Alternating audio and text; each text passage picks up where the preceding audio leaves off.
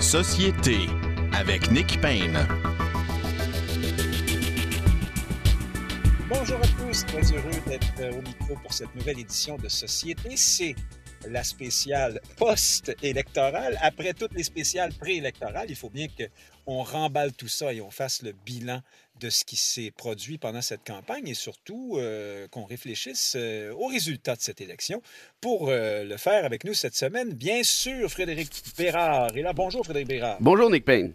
Chroniqueur au métro notamment, avocat, essayiste, auteur, Frédéric Lapointe. Euh, êtes-vous vice-président ou président du euh, mouvement Québec français? Là, je suis tout euh, vice-président du mouvement national des Québécois. On verra pour la suite.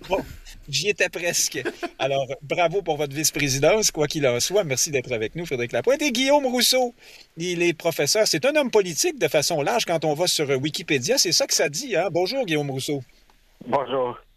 Merci d'être avec nous pour euh, commenter euh, ce midi. Alors, allons-y.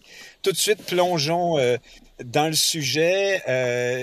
Qu'est-ce que ça vous dit, vous, Frédéric Bérard, le résultat de cette élection? La CAQ à 90 sièges, avec 40% grosso modo du vote. Je n'ai pas le chiffre exact sous les yeux. Tout le monde ne parle que de la proportionnelle depuis Euh, qu'on a constaté cette disparité là, entre, bien sûr, le vote et le nombre de sièges de chacun des partis en présence. Qu'est-ce que vous en pensez?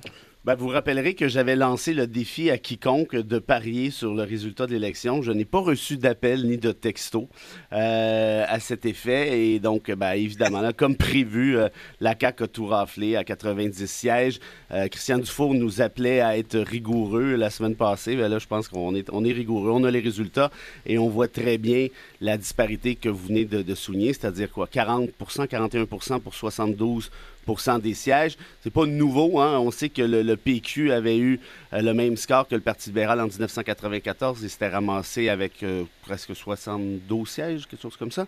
Euh, et, c'est un problème qui est récurrent. En 98, ça a été la même chose. Mais là, évidemment, tout ceci est galvanisé par la balkanisation des, partis d'opposition hein, qui mettent en lumière très nécessairement, à mon avis, la nécessité absolue et névralgique d'une réforme. Guillaume, Frédéric Lapointe plutôt là-dessus? Oui, euh, le sujet de discussion a beaucoup porté sur le Parti libéral du Québec.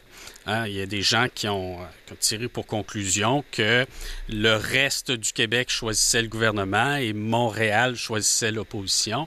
C'est le Parti libéral du Québec qui a obtenu le plus de sièges. Mais même s'il y a bien des gens qui dénoncent le fait que la concentration du vote euh, libéral lui assure l'opposition officielle, je fais encore une fois un appel à la mémoire. ce même avant avantage lorsqu'il a peu de votes devient un désavantage lorsqu'il est dans une lutte à deux ou qu'il cherche à conquérir le pouvoir. Le Parti libéral a historiquement besoin de beaucoup plus de votes pour avoir une majorité de sièges. Donc, euh, si on veut le bénéfice de l'inconvénient, euh, c'est que lorsqu'il est très faible, à 14% ben sa concentration euh, le sauve.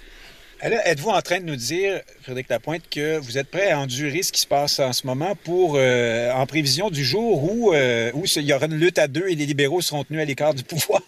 je, veux dire... soyons honnêtes. Oui, soyons honnêtes. Mais euh, non, je veux, veux pas être partisan. J'essaie de l'être de moins en moins, là, pour toutes sortes de raisons. Mais je, raté, par contre.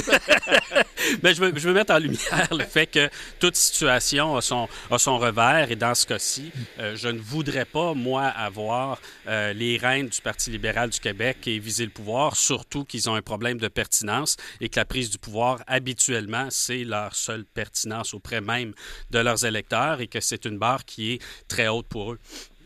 Alors, Guillaume Rousseau, pour vous, est-ce que euh, ce résultat électoral est la, démonstration plus que, plus que jamais, ou en tout cas si elle avait encore besoin d'être faite, euh, de ce que notre système électoral est à réformer?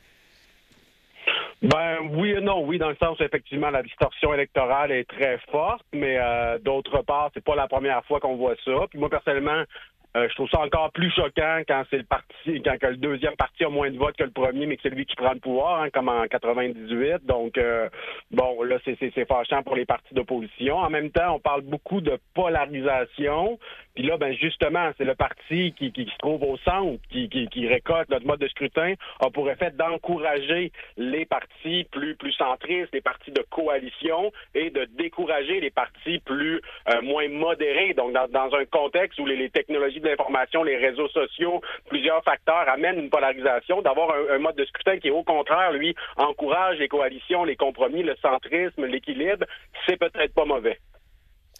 Euh, Frédéric Bérard, euh, alors là, parlons de chacun des partis parce que les, disparités euh, sont différentes hein, dans un cas et dans l'autre. Québec solidaire, Parti québécois et Parti conservateur, tous avec peu ou prou la même proportion de vote ou presque, là, presque 16 pour Québec solidaire, 15 pour le Parti québécois et 13-14 pour les conservateurs. Néanmoins, 11 sièges à Québec solidaire, 3 au Parti québécois, pas du tout pour les conservateurs. Euh, ce qui a fait dire à plusieurs que c'est particulièrement cruel pour euh, Éric Duhem et son parti, puisque tout de même, ils sont presque au même nombre de votes que les autres et ils n'ont pas euh, d'élus. Est-ce que, Frédéric Bérard, on va dans une forme de, de bien-pensance quand on dit ça, dans la mesure où Éric Duhem est une sorte d'étoile filante. Hein? Une, il a connu une, ascension absolument spectaculaire et jamais vue dans l'histoire, passant de la chaise d'animateur de radio polémiste à, une participation au débat des chefs en moins de deux ans. C'est du jamais vu.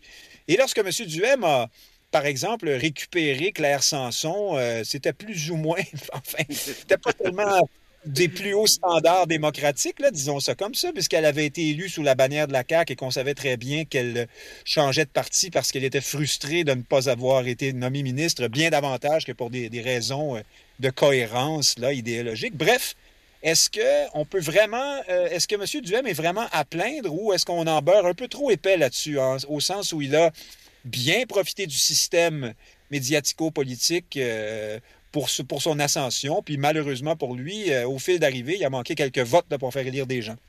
Ben, nécessairement qu'il a profité du système politico-médiatique. Lui-même est, une partie prenante de ce système-là depuis très longtemps, hein, depuis la radio. Euh, c'est un malin, c'est un, un petit snoro, une belle anguille, euh, Éric Duhem. Ça fonctionne bien, ça va fonctionner encore mieux en 2026, ça, compter là-dessus.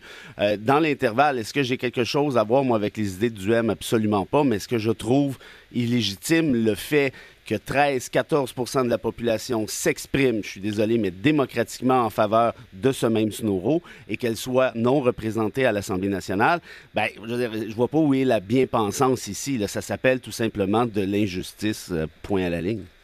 Frédéric Lapointe, vous ne trouvez pas, vous, qu'on est, comment dire, on veut euh, être dans le bien-paraître quand on dit Ah, ce pauvre Duhem, ah, qu'on sait très bien qu'il a aussi profité. Hein? il, y a, comme une sorte de retour d'équilibre dans son cas. Là. Euh, alors, je me fais l'avocat de cette position euh, impopulaire, mais je suis curieux de savoir ce que vous, vous en pensez. Ah, vous voulez dire, est-ce que c'est le karma qui lui revient au visage? Euh, lorsqu'il constate qu'il n'a aucun siège et est passé proche dans quelques circonscriptions? n'a pas assez bénéficié de, de, certaines zones grises et certaines faiblesses dans, dans, notre démocratie pour se hisser aussi vite là où il s'est rendu? Et par conséquent, ça devient un peu plus compliqué de, de se désoler de ce que au fil d'arriver. Mais je ne euh, qualifierais pas l'ampleur euh, de la liberté d'expression comme étant une des faiblesses de notre démocratie exploitable. Je n'irais pas là. Euh, je dirais par contre que, et on va le constater au cours des prochaines années, le nombre de députés à l'Assemblée nationale, qui soit de 0 à 1, 3, puis le commentaire vaut pour le Parti québécois également, euh, n'est pas le seul indicateur de la vigueur euh, d'une option politique ou d'un parti politique. Sur le strict plan du financement, le nombre de députés, oui, ça, change quelque chose en budget de recherchiste, là, mais c'est pas ça qui finance les partis depuis que le financement est public. Par ailleurs, une organisation qui a 50 000, 60 000 membres, qui peut se professionnaliser, n'a pas a priori besoin de 8 ou 1 ou 0 députés à l'Assemblée nationale pour exister. Euh, l'attention médiatique est quelque chose d'important. C'est vrai qu'avec zéro député, la présence euh, d'Éric Duhem au prochain débat des chefs n'est pas garantie, mais je vous prédis que les règles vont probablement évoluer euh, et qu'on trouvera le moyen de faire de la place à M. Duhem si son mouvement a toujours autant d'ampleur. Alors, Guillaume Rousseau, qu'est-ce qu'on fait euh, pour Éric Duhem? Euh, est-ce qu'on lui, on lui octroie tout ce qu'il demande, le bureau à l'Assemblée nationale, les budgets de recherche et le reste? Et à cet égard-là, que pensez-vous de la position de Dominique Anglade, qui est franchement plutôt mauvaise joueuse là, comparée à ce qui, se, ce qui est en train de devenir euh, la norme hein, depuis quelques élections. Là, les, le, parti au pouvoir et le parti d'opposition s'entendent généralement pour accorder euh, des ressources et de la place, même si c'est pas, même s'ils ne sont pas tenus de le faire par le règlement, euh, parce qu'on considère que ça va permettre au Parlement de mieux fonctionner que si on a un paquet de députés indépendants. Qu'est-ce que vous en pensez? Mais d'abord, pour le PCQ, effectivement, il ne faut pas oublier qu'il y aura beaucoup de financement public. Je pense que la couverture médiatique risque d'être là aussi. Est-ce qu'il pourrait avoir un accès au, Parlement que d'autres micro-partis qui ont fait euh, qui ont fait beaucoup moins, les partis verts, Climat Québec et d'autres, n'auraient pas? Donc, en termes d'accès au, je sais pas, la fameuse hot room de, l'Assemblée nationale, pour donner cet exemple. Donc, une petite salle, il peut avoir des points, des points de presse. Donc, ça, je pense qu'il pourrait y avoir des mesures dans ce sens-là. Mais à la fin de la journée, je veux dire, ne, pas avoir de députés au Parlement à un moment donné, ça a, des conséquences. Donc, euh, il ne pourra pas participer à la période des questions. Donc, on peut faire des aménagements, mais je pense que ça va atteindre euh, ses limites assez rapidement. Puis ensuite, il ne faut pas oublier qu'il y avait des règles du jeu. M. Duhem les a acceptées. D'ailleurs, il n'a même pas promis de, mode de réforme du mode de scrutin. M. Duhem vous aurait remarqué. Donc, il y avait des règles du jeu. Il les a acceptées. Puis il a fait une campagne en tenant compte en partie de ces règles du jeu-là. Il, il, a concentré son, ses efforts sur la région de Québec. Peut-être qu'il aurait dû les concentrer davantage sur la Beauce que sur Québec. Peut-être qu'il aurait dû se présenter en Beauce plutôt que dans Chauveau. Et aussi, il a tenté d'étendre ses votes. Il a même fait une, cour euh, très, très assidue au vote anglophone à Montréal, ce qui lui permet probablement d'aller chercher des votes un peu modestement dans l'ouest de Montréal. Mais ce qu'il avait besoin, c'était pas de d'étendre son vote, c'était de le concentrer en Beauce. Donc, à un moment donné, il y a des règles du jeu. On accepte de jouer au jeu. Puis quand on perd en raison des règles du jeu qu'on a acceptées, ben moi, mon niveau de pitié est quand même limité. Là. Alors, vous êtes en train de nous dire, c'est intéressant que M. Duhem a fait euh, des erreurs de campagne. Hein? Il aurait dû se, donc concentrer ses énergies là où il avait de réelles chances de, faire élire du monde, davantage que, euh, qu'il ne l'a fait. C'est bien ce que vous nous dites? Oui, effectivement. Puis bon, je comprends que c'est plus facile à dire après qu'avant. on est, on est, on va tous reconnaître ça, mais quand même, c'était relativement facile de prévoir qu'en Beauce, il allait être plus fort il aurait vraiment dû euh, mettre toute la gomme pour, euh, pour la. Là. Donc ça, ça, ça m'apparaît euh, une erreur stratégique qu'il a commise. Et je vous parlais de Dominique Anglade. Je reste avec vous, Guillaume Rousseau. Alors là, tout le monde s'étonne un peu tout de même de la position de, de Mme Anglade qui, pour l'instant, se fait tirer l'oreille, refuse de confirmer qu'elle acceptera de faire certains compromis au bénéfice des partis d'opposition. On dit que cette position de sa part tient notamment dans le fait que les libéraux n'ont pas du tout aimé euh, ce qui s'est passé euh, pendant euh, les dernières sessions parlementaires. C'est-à-dire que les libéraux avaient permis, notamment à Québec solidaire, d'avoir plus d'espace et ils ont, ils l'impression de s'être fait un peu voler le ballon par Gabriel Nadeau-Dubois. Alors, est-ce qu'ils ont raison d'être frileux aujourd'hui ou est-ce que, quelle que soit leur raison, c'est pas, pas très chic de, de se faire tirer l'oreille? Effectivement, je pense que les deux sont vrais. C'est-à-dire qu'effectivement, dans la dernière année et demie, euh, c'est les duels entre M. Legault et M. Nadeau-Dubois qui ont attiré l'attention beaucoup plus que les duels entre Mme Anglade et M. Legault. Mais ça, c'est, je veux dire, ça veut juste dire que M. Nadeau-Dubois a fait bien fait son travail, Mme Anglade un peu moins. Donc, euh, elle, comme chef de l'opposition, faudrait peut-être qu'elle ait un petit peu plus de, de, de pic, euh, qu'elle fasse qu'elle vise des clips. Bon, elle a peut-être du travail à faire côté côté communication, mais je pense pas que ça puisse justifier qu'elle refuse de d'accorder une reconnaissance à Québec solidaire et au Parti québécois. Puis si elle le fait, de ce tel refus, ça va tellement nous rappeler à quel point le Parti libéral, c'est un parti qui souvent dans son histoire récente, a placé ses intérêts avant ceux du Québec, avant ceux de la démocratie. Et on l'avait peut-être oublié dans les deux dernières semaines de campagne parce que Mme Anglade était donc euh, sympathique, elle faisait donc des beaux petits pas de danse. Mais cela, cette insistance sur son image plutôt que sur son fond, nous aura peut-être fait oublier ce qu'est le Parti libéral. Et je pense que finalement, le Parti libéral de Mme Anglade, c'est celui de M. Couillard, c'est celui de M. Charret, avec le Parti libéral qui met ses intérêts propres avant tout.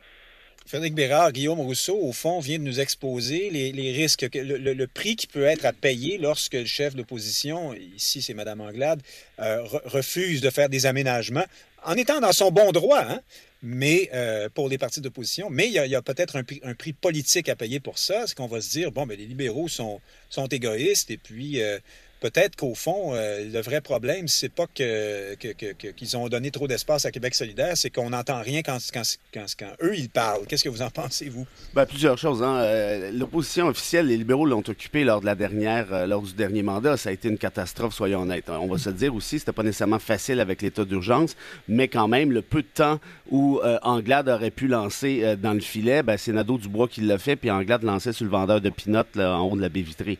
ça, c'est de un de deux, Saint-Pierre Plamondon a établi un nouveau paradigme. On verra si ça va durer, j'en doute, mais, mais pour l'instant, le paradigme est une certaine hauteur, une certaine noblesse, une certaine collaboration.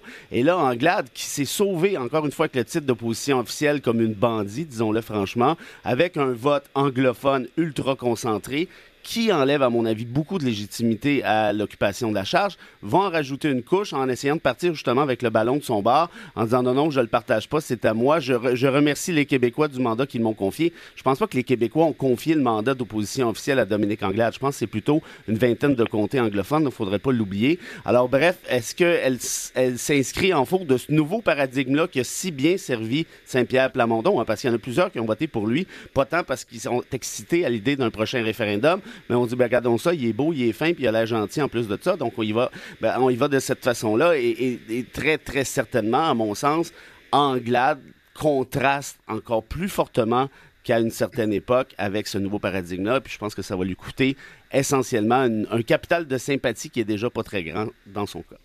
Frédéric Lapointe, êtes-vous d'accord avec ce que vient de dire Frédéric Bérard sur cette, euh, le, propos de Dominique Anglade, hein, on l'a entendu pour la première fois le, soir même de l'élection, dans son discours, Mme Anglade dit Les Québécois nous ont demandé d'être l'opposition officielle, alors que quand on regarde la carte une seconde, on voit bien que c'est d'un tout petit nombre, euh, une toute petite proportion euh, des électeurs, c'est-à-dire l'électorat anglophone, qui fait que les, libéraux héritent euh, un peu par défaut ou, par hasard de ce titre. Est-ce qu'elle est allée. Est-ce que Mme Anglade manque de contact avec la réalité? Au fond, c'est un peu la question qu'on peut se poser. Je verrais mal Dominique Anglade euh, accréditer la thèse selon laquelle euh, les électeurs euh, de l'ouest de l'île de Montréal ou les anglophones ne sont pas des électeurs québécois qui méritent tout autant que d'autres d'exercer des responsabilités d'opposition officielle ou de gouvernement via leurs députés. Ça me surprendrait que Mme Anglade accrédite cette thèse-là. Puis moi-même, vous m'avez entendu, je ne tends pas à l'accréditer non plus. Hein. C'est une formation séparatiste comme le Bloc québécois a pu être une excellente et loyale opposition de Sa Majesté à la Chambre des communes. Euh, je suis convaincu que le Parti libéral, élu par des anglophones, peut faire de même. Euh, est-ce qu'ils feront un travail remarquable? Ça, c'est une autre question. Est-ce que les Québécois portent beaucoup attention à la période de questions? C'est une pas mal. C'est une grande question. Euh, moi-même, je l'écoute pas très souvent. Euh, et puis, mon jugement n'est pas fondé là-dessus. Alors, peut-être que Mme Anglade fait une erreur si elle rate son positionnement politique en échange d'un peu plus de temps d'antenne à l'Assemblée nationale sans dévaloriser ce qui s'y passe. C'est peut-être pas là que sont ses conditions gagnantes. Alors, Éric Duhem s'est un peu trompé de campagne, peut-être. Dominique Anglade connaît des,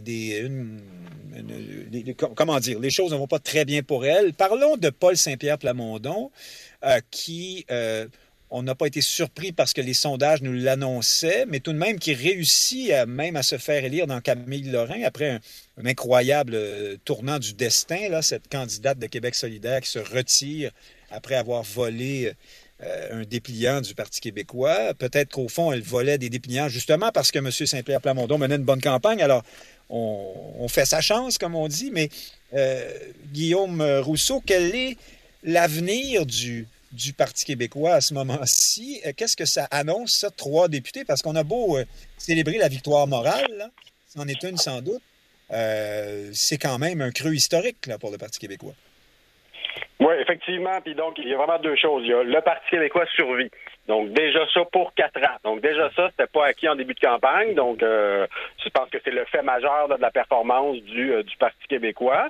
Donc à partir de là, euh, pour reprendre le slogan de 95, tout devient possible, mais peut-être pas à court terme parce que quand même on part de, de, très loin là, avec, avec trois députés. Puis tu sais, faut pas oublier là, qu'à 15 là, ça, ça, ça, cache des, des 7-8 dans plusieurs comtés francophones avec le, le score de, de de, Pascal euh, Bérubé, de quelques autres dans l'Est du Québec qui sont, bon, finalement, perdu beaucoup de comtés dans l'Est du Québec, mais sont quand même arrivés deuxième avec des sorts respectables. Donc, donc vraiment, il y a des coins où le Parti québécois, même les coins francophones, ils sont très faibles. Donc, il faut quand même ensuite nuancer ce, succès d'estime et ce succès finalement modeste dans les urnes. Mais je pense que ça, place le Parti québécois au même rang que les autres. Hein. En début de campagne, il y avait trois partis d'opposition plus forts, un quatrième qui tirait de la patte.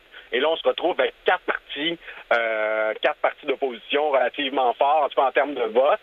Et, euh, à partir de là, c'est pour ça que je vous dis que tout devient possible. Moi, je pense qu'à un moment donné, peut-être peut-être en 2026, peut-être plus tard, il y aura un des, des quatre partis d'opposition qui, qui connaîtra une montée qui, qui, va, qui va pouvoir euh, euh rallier le vote anti-CAC.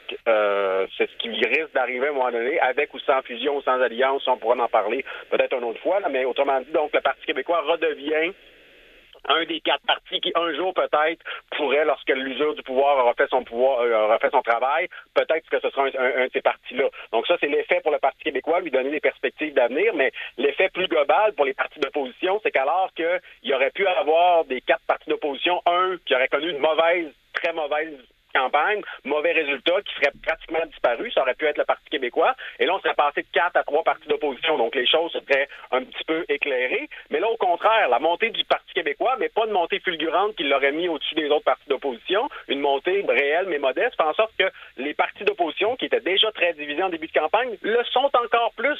Donc, les quatre partis d'opposition, vous avez vu les quatre là, chefs d'opposition, c'était comme s'ils avaient gagné l'élection le lundi passé. Là. Donc là, ça veut dire que les quatre sont en mesure pour quatre ans de poursuivre et aucun d'entre eux va vouloir faire une alliance ou quoi. Aucun d'entre eux va vouloir vraiment changer son parti. Donc, ils vont revenir dans le même état quatre ans plus tard et ils vont être tellement divisés qu'il y a peut-être un boulevard pour la CAQ qui s'ouvre. Frédéric Bérard, euh, Guillaume Rousseau est en train de nous dire, au fond, que tout le monde est resté, a maintenu ses acquis, est resté en, lice, en quelque sorte, pour la prochaine course au meilleur deuxième, ou alors pour la prochaine course à, qui sera une alternative valable à un gouvernement caquiste usé par le pouvoir dans quatre ans? Est-ce que vous êtes d'accord avec cette, euh, vision-là des choses? Et quel est l'avenir du, Parti québécois au vu de ce, de ce résultat euh, électoral? Est-ce que c'est d'aller tranquillement gruger, euh, récupérer des caquistes euh, avec les années ou est-ce que c'est de se rapprocher de Québec solidaire comme euh, certains le souhaitent? On les entend, on les lit beaucoup sur les réseaux sociaux parce qu'on a trouvé que Paul Saint-Pierre Plamondon, à bien des égards, semblait proche de Québec solidaire. Qu'est-ce que vous trouvez, vous, là-dessus? Ben, c'est difficile à dire tout ça. J'ai vraiment l'impression que, le succès de la campagne de Plamondon tient à Plamondon, essentiellement. Beaucoup plus que d'un point de vue purement programme. Il n'a pas fait de faux pas. L'approche, le paradigme dont je parlais tout à l'heure, qui, est excessivement, euh, je pense, remarquable. Ceci dit, d'un point de vue contenu, en fait, avant d'aller sur le contenu, il y avait quand même une, espèce d'avantage, Plamondon. C'était de loin l'underdog, parce que c'est moi le terme en anglais, ce qui fait que personne ne l'a attaqué pendant longtemps. Il a pu faire la campagne qu'il a souhaité, sans se faire achaler, sans se faire critiquer, ce qui est en fait beaucoup plus simple, évidemment, de garder le, le, rôle du, du, gentil garçon que quand tu te fais taper dessus à coup de 2 par 4 à journée longue. Euh, maintenant, sur le plan du contenu, il va y avoir. Moi, moi j'ai beaucoup apprécié, ça, je l'ai déjà dit, puis vous vous en doutiez de toute manière, l'approche péquiste qui était celle de là, pour une fois, on va foutre la paix aux minorités, ce qui est la première, la première des, des, des, euh, la première des, euh, des, occasions du genre depuis 2007. Et une fois qu'elle a fait ça, je pense qu'elle est allée chercher des souverainistes qui avaient quitté le bateau, qui trouvaient le discours d'Élysée, des Drainville très rébarbatif, très, très haineux, parfois même islamophobe. On se rappelle d'Élysée qui disait il y a des jobs partout, ça suffit. Euh, ben, c'est certain que ça, ça fait pas plaisir à un paquet de progressistes qui sont revenus au bercail. Maintenant, le défi pour Plamondon, à mon sens, va être celui-ci. Est-ce qu'on continue à tirer vers une certaine gauche progressiste, sympathique, l'ouverture, la main tendue? Auquel cas, là, il y a des bas côtés qui vont commencer à ruminer, puis ça sera pas long. Ou on essaie de ménager la chèvre et le chou, comme on a fait pendant la campagne, ce qui a bien fonctionné. Mais je pense pas que ça, soit, ça puisse tenir pendant si longtemps. Il va falloir choisir un ou l'autre. Frédéric Lapointe, retenez votre souffle. Je retourne un instant à Guillaume Rousseau parce que je sais que lui a une autre position là-dessus. Guillaume Rousseau, vous nous avez dit pendant la campagne, je résume et je grossis le trait, que, Paul Saint-Pierre Plamondon faisait campagne trop à gauche d'une certaine façon. Euh, Voyez-vous un piège là, pour l'avenir, effectivement, ce rapprochement avec Québec solidaire? Oui, ben c'est ça. Je pense que le Parti québécois n'a pas assez critiqué Québec solidaire, mais comme la CAQ l'a fait, puis je pense que ça a contribué à bloquer le, une ce qui aurait pu être une montée de Québec solidaire. Puis là, du coup, ça a profité au Parti québécois qui a pu, en termes de vote, pratiquement rattraper euh, QS, mais c'est vraiment M. Legault et la CAQ qui ont fait le travail de, de, bloquer QS plus que le PQ. Puis pour ce qui est de l'analyse, comme quoi une campagne moins nationaliste du PQ aurait ramené d'anciens péquistes, ben, je vous rappelle que les péquistes ont perdu des dizaines de milliers de votes depuis euh, depuis 2018. Là, ils sont à 15% plutôt qu'à 17. Je pense que c'est 80 000 votes qui ont perdu. Donc, il n'y a pas un seul péquiste qui était parti parce que sous l'idée, le PQ était trop nationaliste qui est revenu parce juste Guillaume, Guillaume, attends un instant. Je n'ai pas dit nationaliste. J'ai pas dit nationaliste, j'ai dit raciste. C'est pas la même chose. Des anciens il n'y a aucun qui sont venus, ils ont perdu 80 000. À un moment donné, les, les, les chiffres comptent. Puis il y a quand même eu les, les, prises de position sur la langue, il y a eu les, les prises de position euh, très courageuses. Les prises de position sur, la langue, c'est du nationalisme constructif, positif. Taper sa tête des musulmanes, ça n'a rien à voir avec le nationalisme. Ah, mais voilà, c'est ça. On comprend la, on comprend ce qui vous distingue. Euh, vous dites presque pas la même chose, mais pas tout à fait. C'est-à-dire que vous, euh, Frédéric Bérard, vous faites une distinction nette entre les euh, mesures et les propositions qui allaient toucher directement les droits de certaines minorités. Tandis que là, ici, par exemple, si Paul Saint-Pierre Plamondon dit je réduis les seuils d'immigration à 35 000, à la rigueur, il pourrait même se trouver des immigrants ici qui trouvent que c'est raisonnable. C'est pas. oh, ça existe. oui, ça existe. Allez-y là-dessus. Le Parti québécois a bien défendu cette position-là en parlant d'immigration à échelle humaine. Ça, c'était vraiment très bon. Frédéric Lapointe, là-dessus, avant qu'on parle de Québec solidaire? Oui, la portion de la campagne électorale où le débat s'est fait sur les seuils, puis où le Parti québécois défendait sa position. C'est le début de la montée du PQ. C'est ça. Ça correspond d'ailleurs, euh, oui, à une montée. Euh, le débat était relativement serein. C'est dans la deuxième moitié de la campagne, on s'en souviendra, que ça a pris un tour plus, euh, plus malheureux. Ce qui a été également aidant pour le Parti québécois, c'est que je pense que c'est la première élection où le programme qui est très, très souvent très écologiste au Parti québécois. C'est pas nouveau, mais cette fois-ci, il a été beaucoup plus visible. Les commentateurs l'ont valorisé, les experts l'ont salué activement. Euh, je pense que ça a aidé. D'ailleurs, dans la région de Québec, euh, où nous avions, je dis nous, euh, le Parti québécois, des bonnes candidatures, il y a eu une montée significative du Parti québécois. Mais pour ce qui est des perspectives pour le, parti dans les quatre prochaines années. Euh, J'invite les auditeurs et mes collègues ici à se demander euh, quel sera l'effet sur les électeurs de la CAQ du départ du premier ministre péquiste François Legault. Ah ben Il y a un très grand nombre d'électeurs péquistes qui sont satisfaits du premier ministre péquiste François Legault. Lorsqu'il ne sera plus là, ces gens ne se mettront pas par magie à voter conservateur ou à voter QS, ni libéral, on peut le penser. Donc moi, je pense que le parti qui a les meilleures perspectives de croissance, c'est celui qui va profiter du départ de François Legault. Puis ça, ça me semble être le Parti québécois vous avez dit le premier ministre péquiste François Legault, euh, Frédéric Lapointe, c'est un lapsus. Euh, non, c'est pas un lapsus. Non, non, il gère ah, comme un péquiste. Dire, François Legault est un premier ministre qu'un gouvernement péquiste qui ne fait pas de référendum aurait. C'est ce que c'est. Donc. Oui, oui. Euh, parlons. On, on, terminera justement avec le premier ministre péquiste François Legault dans un instant, mais pour pas confondre nos auditeurs, c'est une image. Il est toujours caquiste, François Legault. Mais parlons de Québec solidaire. Euh, Frédéric Bérard, euh, est-ce que euh, le, spectre. Je vous ai déjà posé cette question, mais elle se pose plus que jamais au terme de cette élection. Est-ce qu'on est en train d'assister à la création d'un NPD provincial? cette espèce de bonne conscience de gauche qui n'arrive jamais à prendre le pouvoir? Québec solidaire a vu ses appuis stagner, voire même descendre légèrement à cette élection. Remplacer euh, une députée par une autre ou est-ce qu'au final, il a perdu un siège, je, ne sais plus, là, avec les dernières... Il a un siège de plus. Oui, c'est ça, un siège de plus qu'avant. Bon, en même temps, on a perdu... moins en région. En Abitibi-Témiscamingue. Frédéric Bérard, est-ce que euh, Québec solidaire a des... Euh, est-ce que ce sont des lendemains difficiles pour les solidaires? Moi, je pense que oui, de toute évidence. puis je pense aussi que malheureusement pour lui, Nadeau Dubois n'est probablement pas l'homme de la situation pour Québec solidaire. À Montréal, ça va. Chez les jeunes, ça passe. Euh, mais moi, contrairement à mon ami Lapointe, moi, je crois pas que le Québec soit à gauche. Je pense que le Québec est au centre, centre droit. Et il y a des grands traumatisés, des grands brûlés de 2012 là, qui existent encore, notamment en région, qui pensaient que Montréal est en train de brûler, qui associent Nadeau-Dubois à cette espèce de carnage imaginaire. Euh, et on l'a vu, hein, ils ont eu toute la misère du monde à, s'inscrire favorablement dans plusieurs comtés dits euh, régionaux. Euh, c'est pas un gars qui est super chaleureux. Il essaie, mais ça marche pas on va se le dire. Ça ne fonctionne pas. À ce compte-là, j'ai l'impression que Manon euh, Mancé aurait peut-être fait euh, meilleure figure, en quelque sorte, même si elle est moins cérébrale. Euh, il y a plusieurs qui ont choisi hein, Plamondon parce que justement avait ce petit côté sympathique que Nadeau-Dubois n'aura jamais.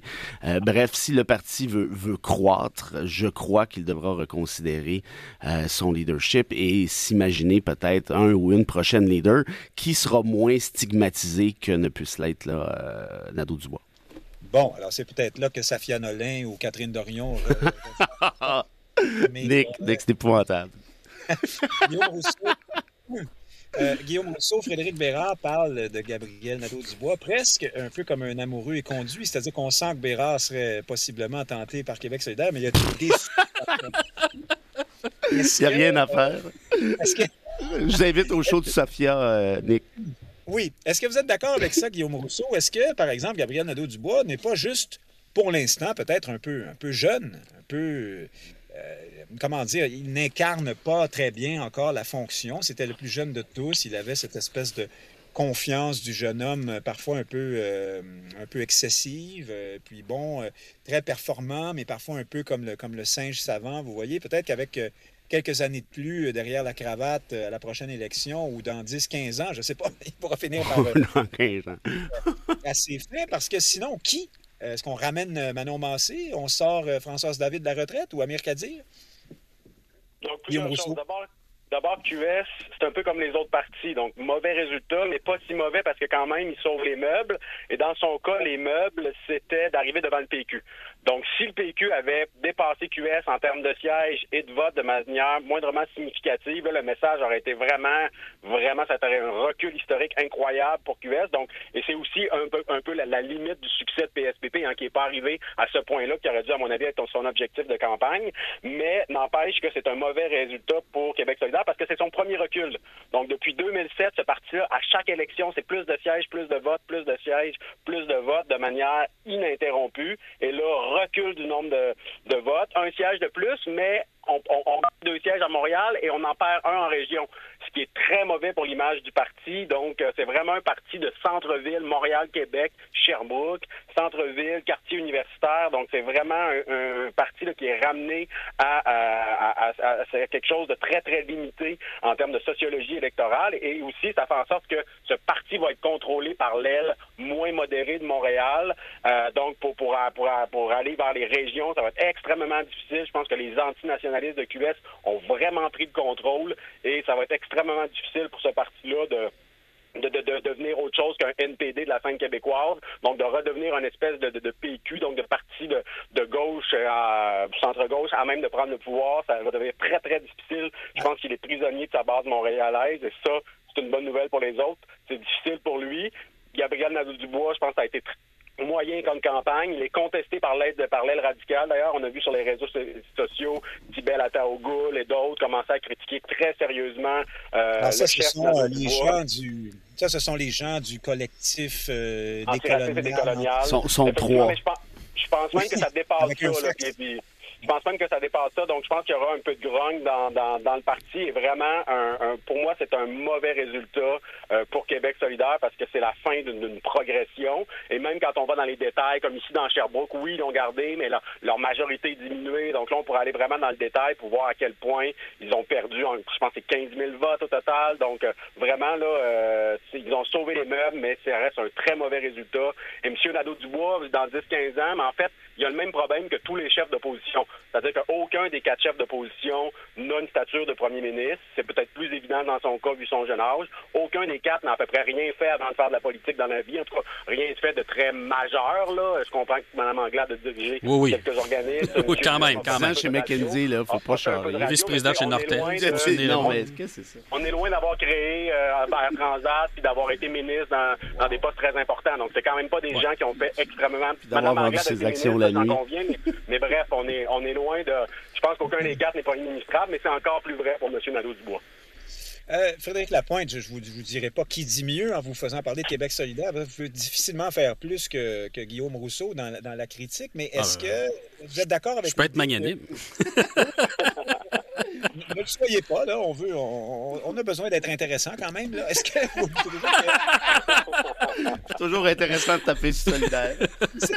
Est-ce que, euh, est-ce que, selon vous, comme pour Guillaume Rousseau, ça ne tient pas seulement dans le chef, mais à des causes plus, plus structurelles, plus profondes, euh, cette, cette, cette, espèce de stagnation à, Québec solidaire et même ce recul en région au profit de, de la ville? Est-ce que donc, euh, par exemple, est-ce que quatre années de, de wokisme ont nuit à Québec solidaire. On n'en parle pas, là, mais euh, parce que Nadeau-Dubois a tout fait pour se détacher de cette, cette école de pensée-là, mais, mais, quand même, pour bien des gens, Québec solidaire reste marqué euh, du saut de cette, de cette mouvance politique-là. Est-ce que ça ennuie, d'après vous, ou c'est le, le commentateur euh, en moi très critique des woke qui, qui pense ça pour rien. Ben, ça, nuit quand on est du côté de la table qui n'aime pas cette euh, tendance-là. Lorsqu'on est du, de l'autre côté de la table, je ne sais pas, moi, dans un cégep, où la pression par les pairs à l'effet de se conformer euh, à un ensemble d'idées qu'on appelle le wokisme est quand même assez forte, ben là, ça devient plus un avantage. Puis, je voudrais relativiser un peu là, sur l'insuccès de Québec solidaire. Ils ont été très forts à Hall, ils ont été très forts à Trois-Rivières. Euh, peut-être, j'ai dit à la blague, moi, quand j'étais candidat en 2018, là, à Raphaël Rebello, qui disait on va prendre le pouvoir à un moment donné, puis je lui dis oh, oui, en 2036. Mais 2036 n'est pas si irréaliste. C'est simplement que la marche euh, est très, très longue et que manifestement, euh, la décennie de la dernière chance en environnement, ce n'est pas Québec solidaire dans l'opposition qui va avoir le début d'un commencement d'effet là-dessus, parce qu'ils ne sont pas à la veille, de prendre le pouvoir. Cela étant, je pense qu'une personne comme Gabriel Nadeau-Dubois, avec son capital symbolique, est probablement la meilleure carte de Québec solidaire s'il réussit à faire le pont. Et pas à faire le pont euh, seulement au sein de son parti entre une députation réaliste puis une base militante euh, un peu échevelée, euh, mais entre sa faction politique dans la société québécoise et d'autres factions politiques dans la société québécoise. Je ne parle pas du Parti québécois particulièrement, mais symboliquement, ils ont besoin que Nadeau-Dubois soit dans une photo en train de serrer la main de quelqu'un qui est en désaccord avec lui. Parce qu'en ce moment, la perception de la population québécoise, c'est que ces gens de QS ne sont pas parlables. C'est ça l'impression qui se dégage. Puis on ne fait pas confiance à quelqu'un, on ne donne pas l'entreprise familiale à quelqu'un qu'on trouve pas parlable. Justement, Frédéric Bérard, ça me permet de faire le lien. Terminons sur Québec solidaire. Donc, c'est Émilie Lessard-Terrien hein, qui a perdu son siège dans euh, euh, Rouen-Noranda. Voyons comment on appelle la circonscription? Rouen-Noranda. Oui, c'est ça, Rouen-Noranda, exactement. Euh, Frédéric Bérard, est-ce que ce que vient de dire Frédéric Lapointe est un, est un ingrédient de l'insuccès de QS dans cette circonscription, d'après vous? Parce que c'est la circonscription, bien sûr, de la fonderie Horn. Euh, dans laquelle c'est dans, dans, le dossier de laquelle Mme Lessard-Terrien s'est fait euh, remarquer. Hein, elle s'y est fondue, si vous me permettez le jeu Plusieurs observateurs disaient euh, Ah, voilà, elle fait du beau travail, elle sera sans doute reconduite par ses commettants. Bien, pas du tout. les gens de Rouen-Noranda ont, élu un caquiste, un ancien libéral, ancien lobbyiste pour les mines, imaginez. Donc, euh, est-ce, qu'il y a quelque chose qu'on a raté là? Est-ce que peut-être, euh, comme le dit Frédéric Lapointe, cette, euh, attitude très dogmatique, hein, très idéologique, au fond, a pu nuire à Québec solidaire là-bas? Il ben, ne faut pas dire n'importe quoi non plus, parce que Québec solidaire a obtenu exactement le même nombre de votes à Rouen-Noranda qu'en 2018. ce qui est arrivé, c'est que le vote libéral euh, s'est transféré vers la CAQ, de toute évidence. Vers la CAQ, hein, C'est arrivé beaucoup dans l'Est du Québec au détriment du Parti québécois aussi. C'est exact. Et l'autre chose qu'il ne faudrait pas oublier, c'est que dans les environs de la, fonderie en question, ça c'est Thomas Gerbet qui a sorti ça, si je ne fais pas erreur, dans les environs de la fonderie, les gens ont voté quasi massivement pour les solidaires. Donc, euh, qu'est-ce qui explique ça? C'est le transfert en question. C'est aussi le fait, m'a-t-on dit, que le maire de Rouen-Noranda aurait fait une campagne active contre la députée sortante.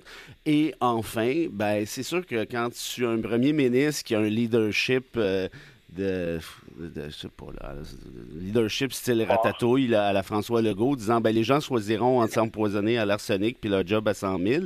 C'est certain que cette politique de la division qui est si propre à la CAQ a fait mouche parce qu'il y a des jobs justement à 100 000 dans ce coin-là. Puis les gens se disent ben moi je veux garder ma job. Et puis au diable, là, Legault m'a dit que c'était pas si grave que ça, que ce que mes médecins m'ont dit en sens contraire. Et puis tant pis. Frédéric Lapointe, est-ce que c'est une politique de division? Et là, on va passer à la campagne de François Legault. Ou est-ce que c'était plutôt une posture euh, pragmatique? Euh, François Legault dit, bon, il y a des gens qui ont de bons emplois là-bas, ils ont fait en toute connaissance de cause le choix d'aller s'exposer à certains contaminants, puis il y a des limites à ce qu'on peut euh, exiger de cette entreprise parce qu'on ne veut pas qu'elle s'en aille en Chine, j'imagine, ou ailleurs sur le continent, qu'en sais-je. Euh, où est votre idée là-dessus? Ah, moi, j'ai, pour confirmer ce que Frédéric raconte, euh, j'ai de la famille qui reste proche euh, de la fonderie et ils sont effectivement très sensibles à tout ce qui s'y passe. Je, ne sais pas s'ils ont voté Québec solidaire, hein, le, vote est secret, mais ce, phénomène-là est réel. Ce qui est aussi réel, c'est que l'Abitibi-Témiscamingue est une région fondamentalement minière. Mm-hmm. La fonction des villes dans l'axe de la 117, Rouen, Val-d'Or, Malartic, je signale que Malartic a été bulldozé pour la moitié de la ville de 8000 habitants pour permettre une mine à ciel ouvert. Il y a eu quelques résistances, mais globalement, ça s'est bien passé.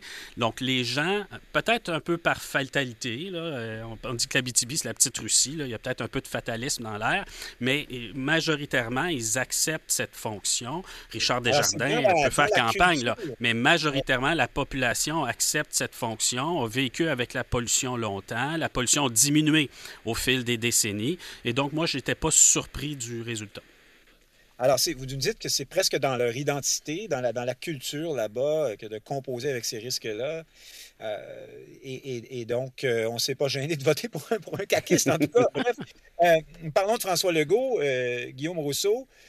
vous nous avez dit que les autres chefs n'étaient pas premiers ministrables. Alors là, le soir d'élection, quand M. Legault s'est exprimé euh, tout de suite après Paul Saint-Pierre Plamondon, on avait presque l'impression que Churchill rentrait dans la pièce. Euh, évidemment, je caricature grossièrement, mais.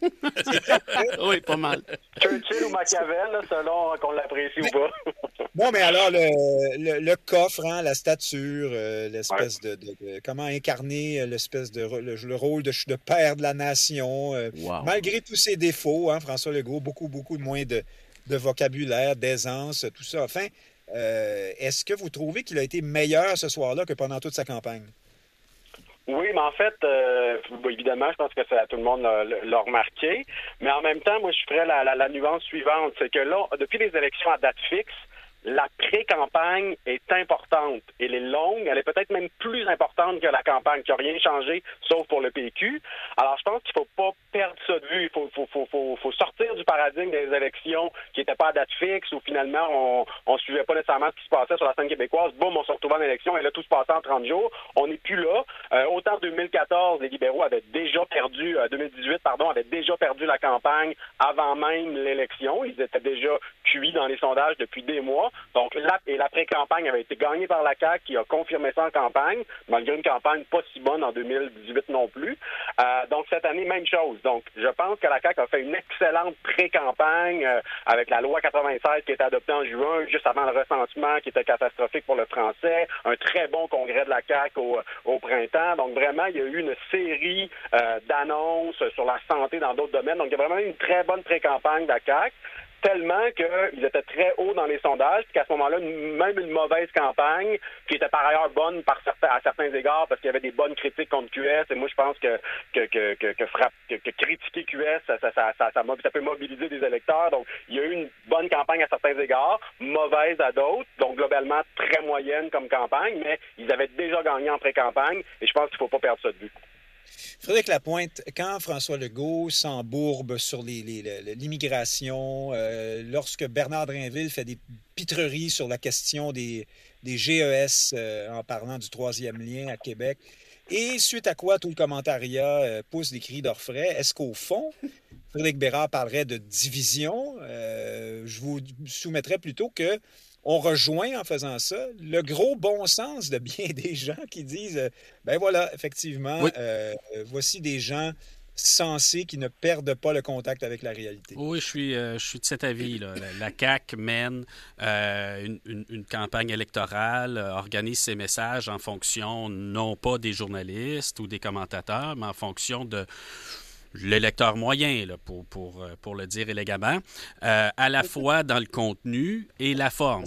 Hein? Euh, je dirais que sur la forme, il s'assure probablement d'être compris par l'électeur moins que moyen, ce qui n'est pas une mauvaise technique en communication.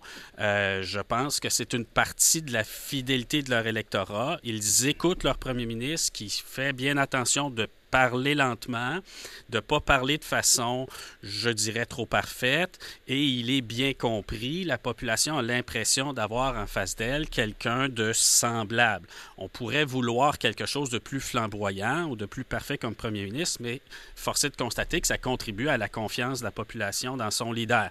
Maintenant, on parlait de Churchill tout à l'heure. Euh, je mettrais en garde la CAQ contre le scénario d'avoir Churchill trop longtemps au pouvoir. Si vous étudier l'histoire un peu, Churchill s'est accroché euh, durant sa vieillesse au pouvoir en Grande-Bretagne, puis ça finit un peu dans une déchéance euh, navrante. Euh, l'alcool, le grand âge, son caractère aidant. il y a peu de chances que ça nous arrive. Là. Je pense qu'on n'aura pas François Legault aux élections de 2026 de toute façon, mais la référence à Churchill me faisait penser à ça. Oui, Frédéric Bérard, Frédéric Lapointe nous parle en somme de gens qui disent des choses simplement pour rejoindre des gens qui aiment entendre des choses simples. Moi aussi, j'y vais poliment.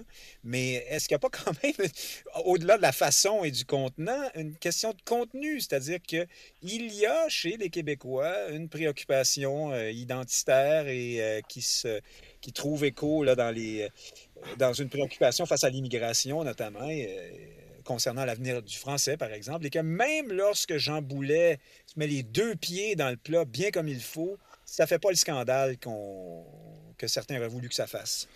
Moi, je veux simplement dire que je trouve absolument spectaculaire, surréaliste, le fait qu'on, dans la même conversation, on nomme et François Legault et Churchill.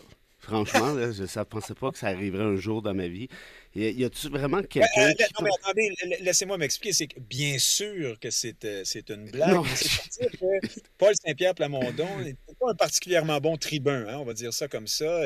C'était un peu éparpillé, la, la voix mais, mais, Nick, Nick, je comprends ça, là, mais, mais c'est parce que vous êtes en train de me dire que le go... Vous savez, après ça, le go qui arrive, écoutez, disons comme Bruce Willis au milieu d'une bombe euh, qui explose. Sais, ou, ah, je, dirais pas ça, moi. Je dirais plutôt, le monon qu'on voit juste une fois par année à Noël, il y a une à ça, c'est-à-dire pourquoi on le voit seulement une fois par année, ben c'est François Legault. Ce gars-là, c'est un inculte. C'est dommage, là. Et, tu vois que ça patinait beaucoup trop vite pour lui. Il est absolument incapable de suivre le rythme. Euh, et est-ce que c'était volontaire, les trucs sur l'immigration? Franchement, moi, je pense que oui. Mais c'est là que c'est dommage. Parce que quand tu es premier ministre, quand tu veux l'être, et si tu es pour être premier ministrable, mais ça prend quelqu'un avec une certaine hauteur. Là, on n'a pas encore parlé de ce sujet-là. De, pardon, vous passez à côté de ma question. Ma question est simple, c'est est-ce que il ne rejoint pas ce que pensent j'y arrive, J'y arrive. Ce que je suis en train de dire, c'est qu'on a passé à côté de la seule promesse forte de ce parti-là pendant la dernière campagne, c'est-à-dire un chèque de 500 C'est ça la réalité. François Legault a acheté le vote on va, arrêter de se compter des pipes. Il a promis absolument rien, sinon que ce petit chèque de 500 pièces. Et les gens ont dit, ah ben oui, ben, on va rester avec François, parce que finalement, puis il l'a même mis, rappelez-vous, dans sa vidéo d'ouverture, dans sa vidéo de fermeture, c'est une promesse qui est névralgique pour la CAQ ici. Pour le reste, si je vous dis, donnez-moi cinq autres promesses, disons, de la CAQ, Personne ne va être capable de répondre à ça. Donc, en d'autres termes, moi, je, trouve ça déplorable qu'on soit euh, rendu au stade où on accepte ce genre de petites magouilles sans enverture. Imaginez-vous, vous, Jacques Parizeau, dire si tu votes pour moi, je vais te donner 500 pièces. Qu'est-ce qui est arrivé? On est tombé en bas de l'autobus, on est tombé les deux pieds dans la piscine du populisme, on est en train de s'y noyer, puis on trouve ça normal. Moi, je trouve ça absolument aberrant. Oui, mais là, la, Frédéric Bérard, je vais le dire moi-même pour qu'on puisse changer de, sujet tout de suite après. Ce que plusieurs disent, c'est qu'on n'attendait pas une, de, nouvelles promesses de la autant que euh, on avait envie de lui donner la possibilité de réaliser son programme, ce qui a été un peu compromis par la pandémie. Hein. Donc, on aurait réélu les caquistes pour véritablement voir euh, ce que ça va donner le programme de la euh, dans les faits. Alors, on verra bien. quel programme?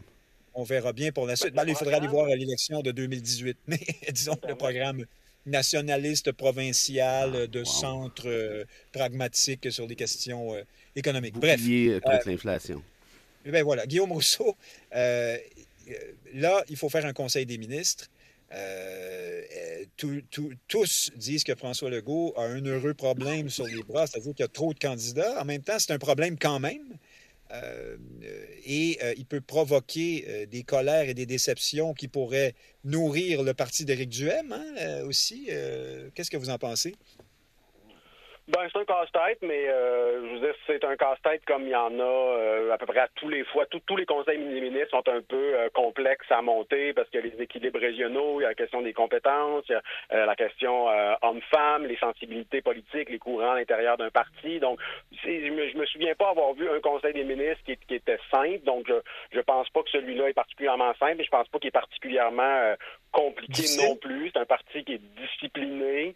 Euh, je m'attends pas à des démissions en cascade, comme ça avait pu être le cas à l'époque de M. Landry avec euh, M. Brassard, qui avait été un peu rétrogradé, qui avait démissionné, ou encore M. Lorrain, qui euh, avait été un petit peu mis de côté par M. Parizeau. Donc, je m'attends pas nécessairement à ça.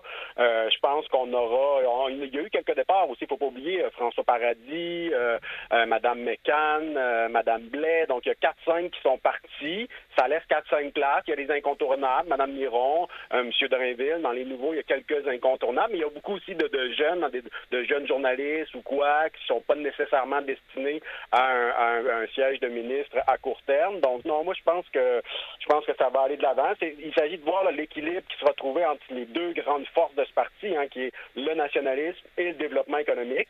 Donc, ça, ça devra se retrouver. Puis, je pense pas qu'il va manquer de, euh, de tête forte pour euh, vraiment incarner ce gouvernement nationaliste très fort sur l'économie avec un, regard renouvelé pour, pour ce deuxième mandat.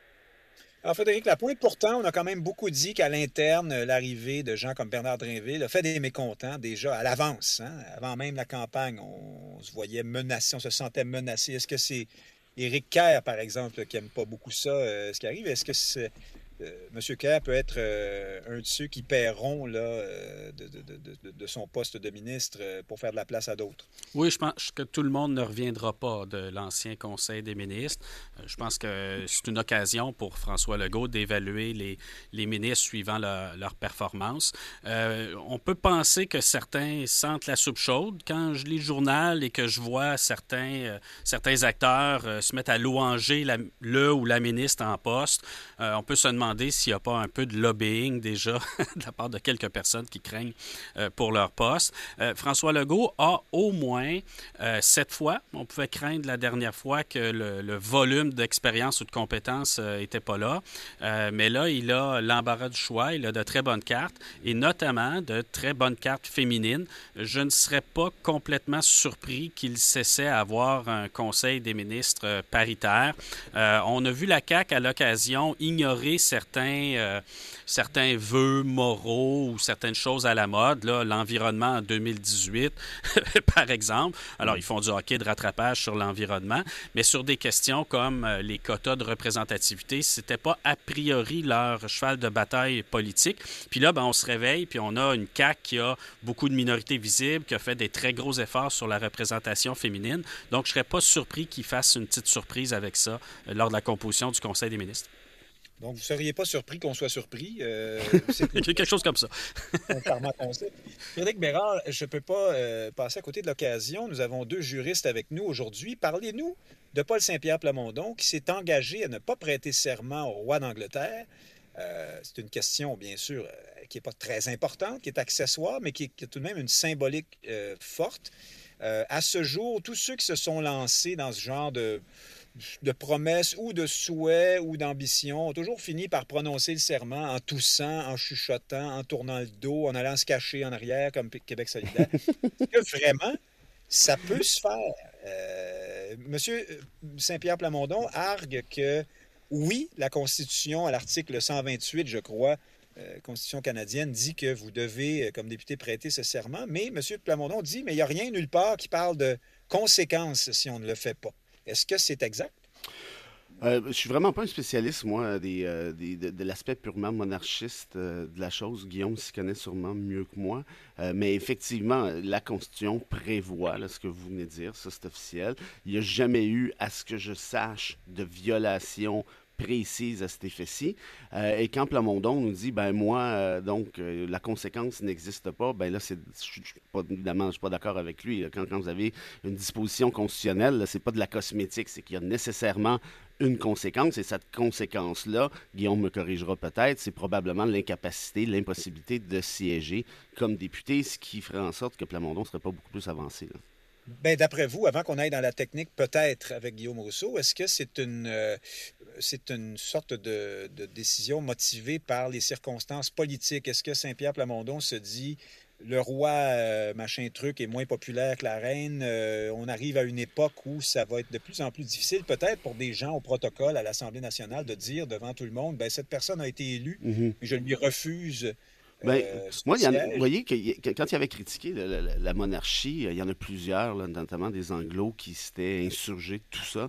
Euh, moi, au contraire, je trouvais que Plamondon avait une, position, une posture qui est tout à fait conforme avec ses idéaux. Là-dessus, franchement, encore une fois, bravo. Euh, et si on fait par, contre, si on fait l'espèce de nomenclature des députés qui sont tout excités à l'idée de euh, prêter serment à la reine, sur les 125, il ne doit pas en avoir une tonne. Le seul que je connais, c'est Simon Jolin Barrette. Il pleurait comme un bébé quand il avait euh, rendu serment en question. Il faut croire qu'il y avait certaines excitations pour Elisabeth, allez savoir. Mais toujours est-il que pour la grande majorité des autres, je pense a personne qui s'excite à cet effet-là. Bref, est-ce que Plamondon profite d'un certain momentum qu'il a peut-être lui-même créé?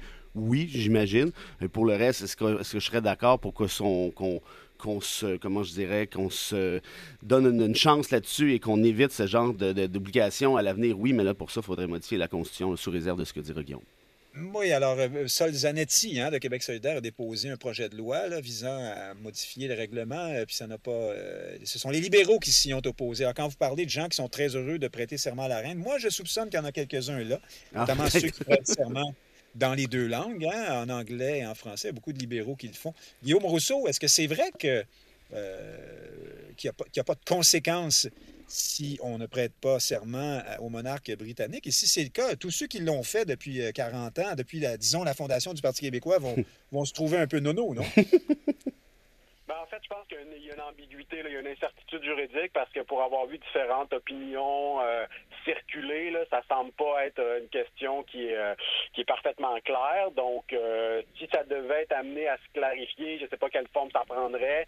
Est-ce que est-ce que c'est sous la forme d'un jugement, un jugement déclaratoire qui viendrait dire un petit peu, qui viendrait interpréter la, Constitution et ses conséquences, ou est-ce que c'est une question de vraiment plus interne au Parlement? Il faudrait voir comment ça pourrait se régler le cas échéant. Donc, ça m'apparaît vraiment euh, être une question pour laquelle il y a une certaine incertitude juridique, ce qui, permet un peu à ce moment politique de, jouer. Maintenant, je ne sais pas à quel point c'est à l'avantage de, M. Euh, Paul Saint-Pierre Plamondon de faire ça. Je comprends qu'il y a une frange de sa base qui semble mobilisée par ça. Il y a a des, euh, pétitions qui circulent pour l'abolition de la monarchie et tout. Donc, je pense que je pense qu'il y aura du il y de l'appui si jamais il va de l'avant et que ça, devient compliqué. Il y aura des gens qui sortiront pour l'appuyer mais est-ce que vraiment c'est quelque chose qui, euh, est-ce que ça risque pas de le faire apparaître un petit peu déconnecté? C'est pas pour rien que la CAQ va pas là-dessus, alors que ça pourrait être un enjeu de nationalisme, d'autonomisme, mais, euh, mais je pense que c'est quand même loin des préoccupations de, de monsieur, madame, tout le monde. En même temps, en même temps, euh, Oui, d'après vous. merci Guillaume Rousseau, c'est tout le temps que nous avons. Merci d'avoir participé à l'émission ce midi. je remercie également Frédéric Lapointe et Frédéric Bérard, chers auditeurs. Nick Payne qui vous dit euh, à samedi prochain. Salut à vous tous. Merci.